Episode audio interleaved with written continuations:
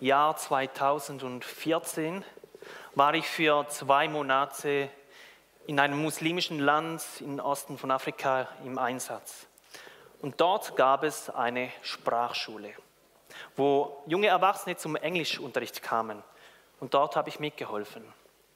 Als wir dann eine Austauschrunde hatten, fragte die Lehrerin die Schüler, wie sie denn zur aktuellen politischen Lage in ihrem Land stehen. Und sie klagen über Korruption der herrschenden Präsidentenfamilie, über Ungerechtigkeit und, und dass die politischen Ämter innerhalb der Familie vergeben wurden, über Ungerechtigkeit. Auch dass Hilfsgelder vom Ausland in die eigene Tasche gingen und, und nicht der Infrastruktur oder dem Volke zugute kamen. Weiter fragte dann die Lehrerin die Schüler, was sie dann anders machen würden, wenn sie an der Macht wären. Was denkt ihr? Ihre Antwort war folgende. Wenn wir an der Macht sind, dann sind einfach wir an der Reihe. Dann gehört uns das große Stück vom Kuchen. Sie haben das Problem gesehen, Sie haben das Problem beim Namen genannt. genannt. Ist das Gerechtigkeit? Wir verdrehen. Ist das Gerechtigkeit? Wie verdreht kann doch unser eigenes Herz sein? Wie ich selbst bei mir und auch bei anderen immer wieder beobachte, messen wir oft mit zwei unterschiedlichen Maßen. Wenn es zu unserem Nachteil ist, dann ist es ganz klar ungerecht. Und ich hole mir das Recht. Es sind momentan viele Bewegungen so unterwegs. Wenn es aber zu meinem Vorteil ist, ja, ja dann, dann ist es halt so. Man soll ja auch durchaus mal dankbar sein, oder? Aber jemand zahlt leider immer den Preis. Nicht nur das Volk und die Herrschenden zur Zeit von Micha, sondern auch wir hier. Ich bin in der Lage, das Recht zu meinen Gunsten zu drehen und schaffe dadurch oft selber Leid und Ungerechtigkeit. Und das Problem liegt hauptsächlich, äh, das Problem liegt ha nicht hauptsächlich in den Umständen, sondern oft in unserem Inneren. Das Thema der heutigen Predigt, wo Gott durch Micha zu seinem Volk redet, ist, mein Volk, gib mir dein Herz. In anderen Worten, gib mir dein Innerstes, denn ich will euch von innen heraus verändern.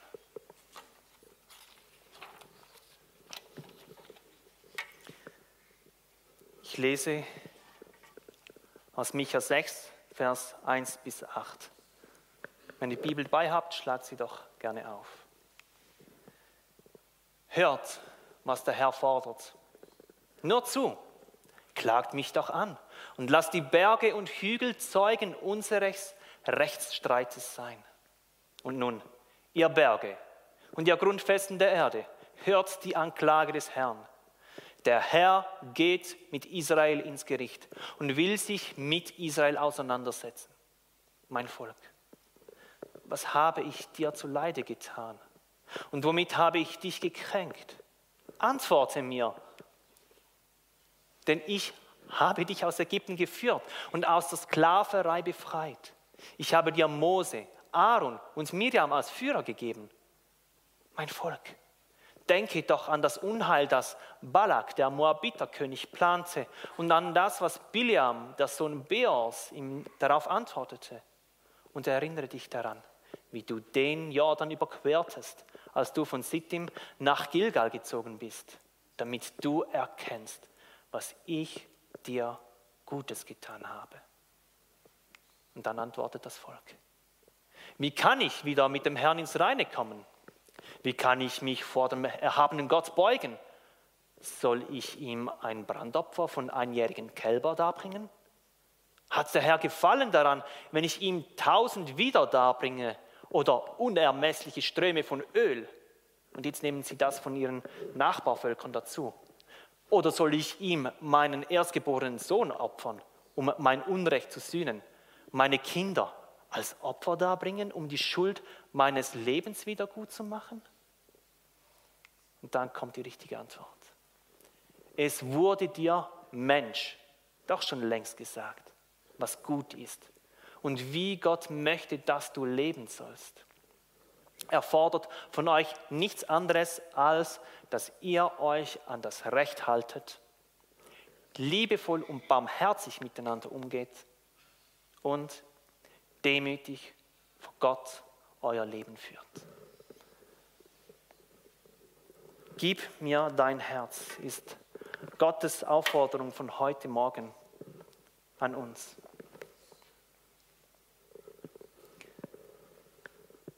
Hört hin.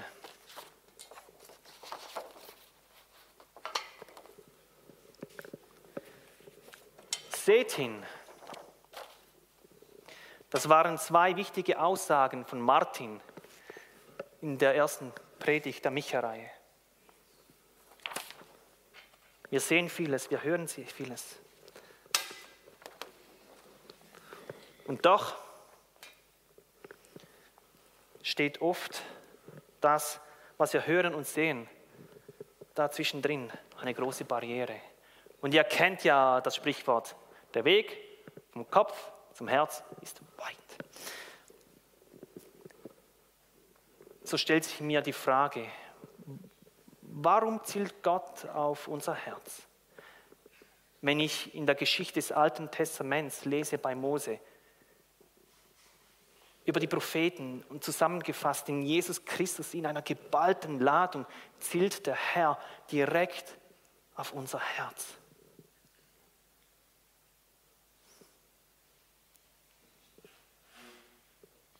Auf unser Innerstes. Doch warum will Gott unser Herz verändern und nicht direkt die Umstände um uns herum? Kann es sein, dass Gott manchmal Umstände schafft, oder zulässt, damit sich unser Herz überhaupt verändern lässt. Oder anders gesagt, ob unser Herz erst in der Not wirklich bereit wird, sich von Gott grundlegend verändern zu lassen. Das Herz ist im hebräischen Denken das Zentrum des Menschen und eben nicht der Kopf. Wir denken griechisch, aber bei, bei den Hebräern ist, es, ist das Herz das Zentrum. Das Denken, das Handeln und das Wollen kommt aus dem Herzen heraus. Und wenn dort Erneuerung und Veränderung geschieht, dann hat das automatisch Auswirkungen auf alles andere. Ich lese aus Hesekiel. Und ich werde euch ein neues Herz geben und euch einen neuen Geist schenken. Ich werde das Herz aus Stein aus eurem Körper nehmen und euch ein Herz aus Fleisch geben. Hier spricht Gott, was er macht. Wir können das aus uns heraus nicht. Das hat sich dann mit Jesus Christus erfüllt. Und durch seinen stellvertretenden Tod hat er die Macht der Sünde zerbrochen. Dadurch kann Gott uns nun durch die Buße und die Umkehr in uns ein neues Herz schaffen und uns einen neuen Geist geben. Aber das ist der Weg. Das soweit zum Thema Herz. Die Predigt ist in, oder der Text ist in drei Teile aufgeteilt. Vers 1 bis 5 ist die Anklage von Gott gegen das Volk. Vers 6 bis 7 ist die Antwort von Micha stellvertretend für das Volk. Und Vers 8 ist die Antwort von Micha. In den ersten beiden Versen stellt Gott das Gerichtsverfahren vor dem Volk auf. Mit Richtern und Zeugen uns einer Anklageschrift. Vers 1. Hört, was der Herr fordert. Nur zu, klagt mich doch an und lasst die Berge und Hügel Zeugen unseres Rechtsstreits sein. Die Berge und Hügel waren die Menschen an allen Orten um sie herum. wo Gott als Zeugen gegen sein Volk aufstellte. Und der Berg Zion ist Jerusalem selbst, wo das Haus Gottes war, der Tempel. Gottes Gegenwart war dort. Und dieser Berg stand für das Gesetz und für den Bund, den Gott mit seinem Volk gemacht hatte. Und dann beginnt Gott, seine Sache gegen das Volk vorzutragen. Vers 2. Und nun, ihr Berge und ihr Grundfesten der Erde, hört die Anklage des Herrn. Der Herr geht mit Israel ins Gericht und will sich mit Israel auseinandersetzen. Gott klagt sein Volk an. Und das mit Recht. Sie haben seinen Bund gebrochen und waren nicht zur Buße bereit. Und das ging schon über Jahrzehnte, Jahrhunderte. Vers 3. Mein Volk, was habe ich dir zuleide getan? Und womit habe ich dich gekränkt? Antworte mir. Hier beteuert Gott seine Unschuld. Jedoch aus der Sicht des Volkes ist Gott der Schuldige. Sie sehen das herannahende Gericht durch die Assyrer. Doch der Aufruf zur Buße von den echten Propheten lehnen sie dankend ab, obwohl sie Gottes Bund gebrochen haben und neben dem Gottesdienst im Tempel fremden Göttern aus der Vergangenheit in Ägypten und von ihren Nachbarn im Land Kanaan dienten. Und darüber hinaus bestehlen sie sich gegenseitig, sie betrügen, sie lügen, sie versklaven ihre Brüder und rauben ihren Besitz. Und die Mächtigen bestechen die Richter und schaffen sich ihr eigenes Recht. Und das ist nur ein kleiner Teilausschnitt von, dem, von den herrschenden Missständen. Und dann jammern sie. Gott ist ungerecht, wenn er sein Gericht über uns kommen lässt. Warum kommt das Gericht? Kann es sein, dass Gott ihr Herz verändern will, weil er sie so liebt und darum die Konsequenzen ihres Handelns an sie heranträgt? Die politischen und geistlichen Führer denken, sie sind in Sicherheit. Und auf was basieren sie das? Und sie waren sicher, dass Gottes Zurechtweisung sie nicht treffen wird, weil ja Gott selbst in Jerusalem gegenwärtig ist. Und Gott, der Treue und Barmherzige ist. Und schließlich sind wir auch aufgrund unserer Abstammung Kinder Abrahams, Isaaks und Jakobs. Unsere Blutlinie macht uns sicher. Und wir betreiben auch fleißig den durch Mose vorgeschriebenen Gottesdienst. Und heute, wo berufen wir uns auf Gottes Wort und sagen, Gott ist Liebe. Und es stimmt auch. Und Jesus muss uns ja vergeben, hm, weil er Liebe ist. Und wir lassen die Korrektur von Gott nicht an unser Herz.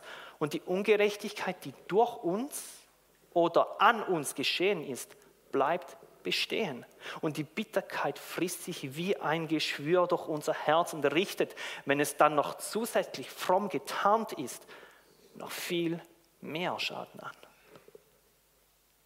Und dann erinnert Gott das Volk an seine Güte und deckt ihre eigene Lüge und Blindheit auf. Vers 4. Denn ich habe dich aus Ägypten geführt und aus der Sklaverei befreit. Ich habe dir Mose, Aaron, Miriam als Führer gegeben. Gottes starke Hand hatte sie befreit und aus Ägypten herausgeführt durch viele Wunder und Zeichen. Und wir, er hat uns befreit durch viele Wunder und Zeichen. Und doch, wo stehen wir? Vers 5. Mein Volk, Denke doch an das Unheil, was Balak, der Moabiterkönig, plante und an das, was Biliam, der Sohn Beors, ihm darauf antwortete.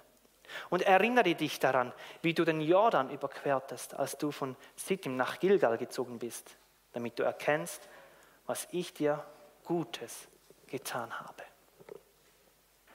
Balak, wollte das Volk Israel verfluchen, damit er es mit der Armee vernichten kann. Doch Gott ließ dies nicht zu. Und so konnte der Seher Bileam nur Gott gehorchen und das Volk Israel anstelle segnen. Auch wenn Gott, auch war Gott mit Josua und er teilte den Jordan, damit sie trockenen Fußes in das verheißene Land schreiten konnten. Gott hat sie befreit. Er hat sie geführt. Er hat sie geleitet und bewahrt. Er hat so viel Gutes an ihnen getan. Und nun redet Micha stellvertretend für sein Volk. Micha sprach als Gerechter, der sich der Schuld seines Volkes und auch seine Schuld bewusst war. Hier redet Micha nun über die Opferordnungen.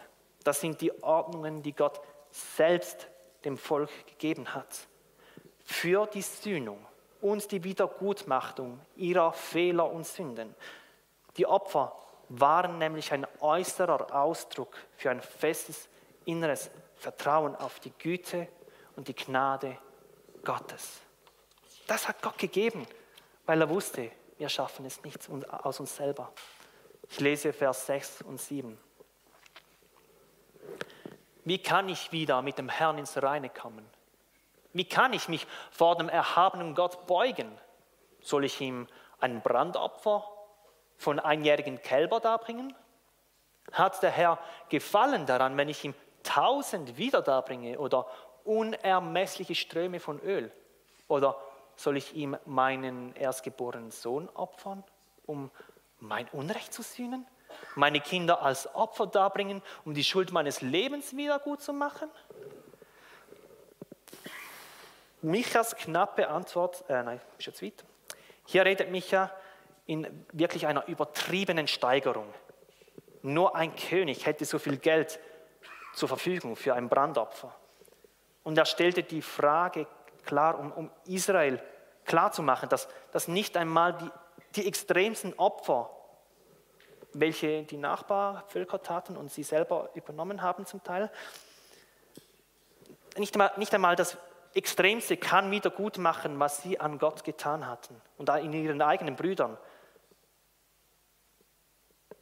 Und dann fragte sie, wie könnt ihr angesichts der Treue Gottes mit eurer Heuchelei fortfahren, indem ihr einen äußeren religiösen Anstrich habt, aber sündig seid.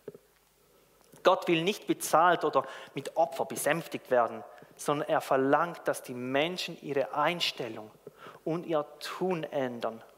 Aber das können sie nicht aus sich selbst heraus. Und dann sagt Micha dem Volk genau das, was Gott von ihm fordert.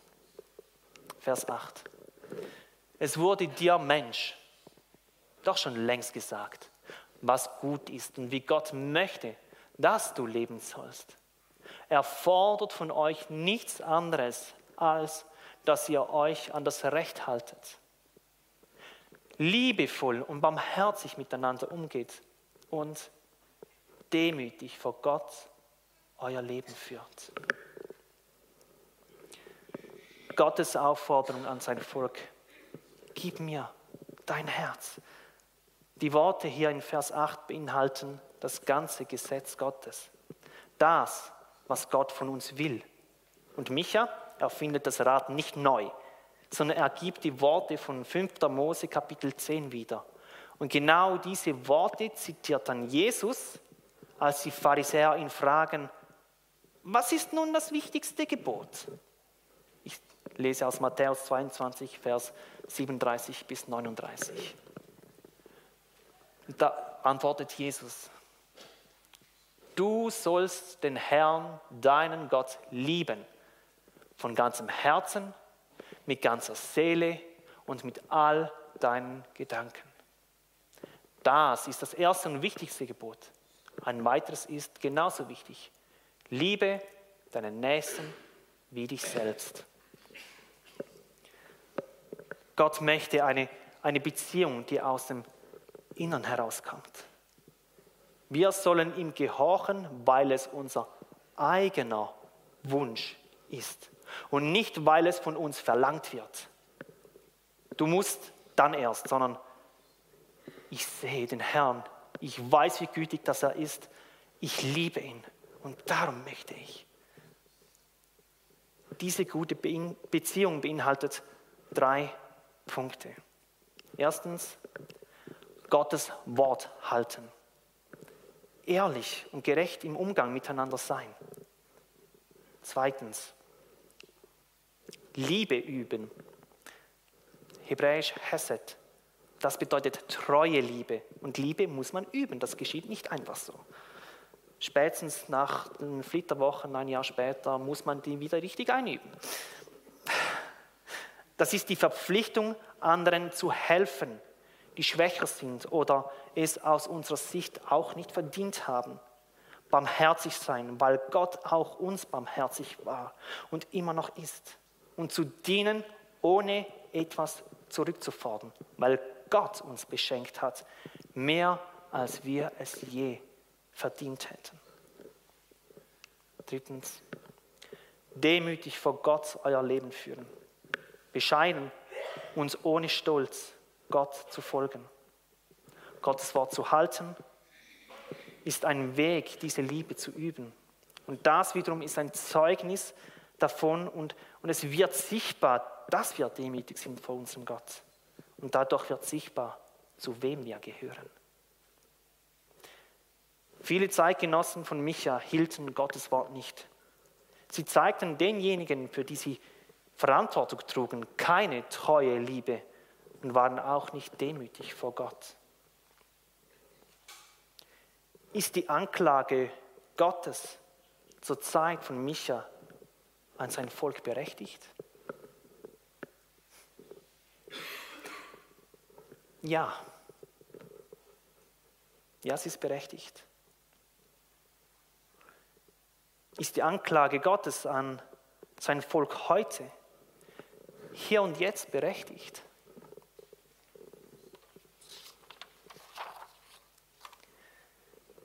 Wenn nicht, und wir das Wort Gottes halten, Liebe üben und demütig vor Gott unser Leben führen, Halleluja, bleiben wir dran. Halten wir durch und freuen uns an Gott. Seid gesegnet und seid ein Segen an eurem Haus, eurer Familie, euren Freunden und an den Menschen um euch herum.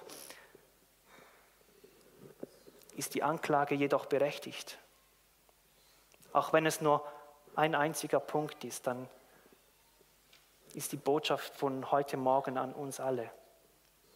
Gib mir dein Herz. Und ich reihe mich wie Micha mit dem Volk als Schuldiger mit ein. Wir können aus uns nicht gerecht vor Gott sein. Wir können nichts tun, um das zu verdienen. Nur das, was wir ihm hingeben, wird durch das Blut von Jesus Christus uns vergeben und wir dürfen als Gerechte vor Gott den Vater treten. Dort, wo Gott etwas aufdeckt, dann gib es ihm sofort hin. Denn was ans Licht kommt, das wird Licht. Er arbeitet daran. Und euch ist vergeben und ihr seid frei. Was aber nicht ans Licht kommt, das bleibt als Schuld bestehen. Und die Gerechtigkeit und der Frieden, den Gott uns schenken möchte, wird am Ende an uns vorbeigehen. Ich lese 1. Johannes 1, Vers 5 bis 7. Das ist die Botschaft, die er uns gegeben hat damit wir sie euch weitersagen. Gott ist Licht. In ihm ist keine Finsternis. Deshalb lügen wir, wenn wir sagen, dass wir mit Gott Gemeinschaft haben, aber weiter in der Finsternis leben. Wenn wir das tun, leben wir nicht in der Wahrheit. Wenn wir wie Christus im Licht Gottes leben, dann haben wir Gemeinschaft miteinander und, und das Blut von Jesus, seinem Sohn, reinigt uns von jeder Schuld. Wenn wir sagen, wir seien ohne Schuld, betrügen wir uns selbst und die Wahrheit ist nicht in uns. Doch wenn wir ihm unsere Sünden bekennen, ist er treu und gerecht, dass er uns vergibt und uns von allem Bösen reinigt. Gib mir dein Herz. Kommen wir zurück zu der Aussage von Hesekiel 36. Wenn wir Gott unser Herz geben, dann wird er uns ein neues Herz geben und er wird uns einen neuen Geist schenken. Gott selbst wird es tun. Nun ist die Frage, bleibt es beim Hinhören, beim Hinsehen? In meinem Fall habe ich sogar Theologie studiert. Ich wusste, wie es funktioniert, aber ich habe mein Herz nicht Gott hingegeben.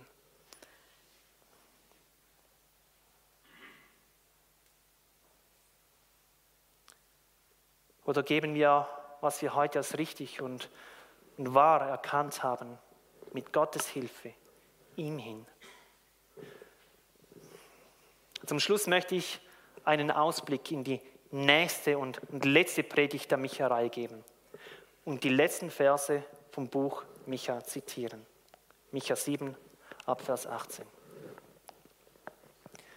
Wo ist ein Gott wie du, der die Sünden vergibt und die Missetaten seines Volkes verzeiht, der nicht für immer an seinem Zorn festhält, sondern der sich freut, wenn er barmherzig sein kann. Er wird sich wieder über uns erbarmen alle unsere Sünden zertreten und alle unsere Verfehlungen ins tiefe Meer werfen. Du wirst an Jakob Treue und an Abraham Gnade erweisen, wie du es unseren Vorfahren geschworen hast. Was für Worte. Das ist unser Gott, der Gott der Bibel, der wahrhaft Gerechte, der treu ist, auch wenn wir untreu sind, der liebt, auch wenn wir es nicht verdient haben und der vergibt, auch wenn wir schuldig vor ihm geworden sind. Und wenn wir umkehren und unsere Fehler ihm abgeben, liebt er es barmherzig und gnädig zu sein. Mein Volk, gib mir dein Herz. Liebe Brüder und Schwestern hier im Repgarten und zu Hause im Livestream, gib mir dein Herz. Amen. Ich möchte jetzt eine Zeit des Gebets gehen. Ich habe das hier noch nie erlebt, aber lasst uns gemeinsam vor Gott auf die Knie gehen. Die, die, die möchten, die dürfen daran teilhaben. Wenn er nicht möchte oder es nicht kennt, ist es kein Problem. Ich möchte ins Gebet gehen und kurz einsteigen, dann habt ihr Zeit für euch und werde es dann abschließen.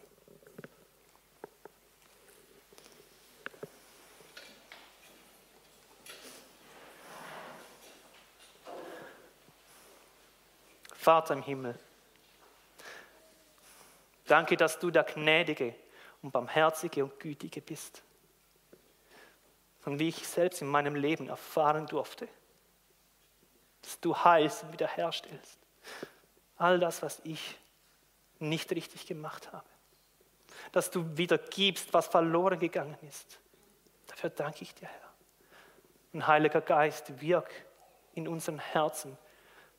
Helf uns, unser Herz dir hinzugeben. Auch wenn wir nicht wollen. Helf uns, unser Herz hingeben, auch wenn wir nicht können. Beweg das, was wir als recht und richtig erkannt haben vor dir, damit du uns helfst, unser Herz ja hinzugeben, auf dass wir von innen erneuert werden, weil du es zugesagt hast. Und durch das Blut von Jesus Christus dürfen wir das hier und jetzt in diesem Moment in Anspruch nehmen. Herr, wir geben dir unser Herz.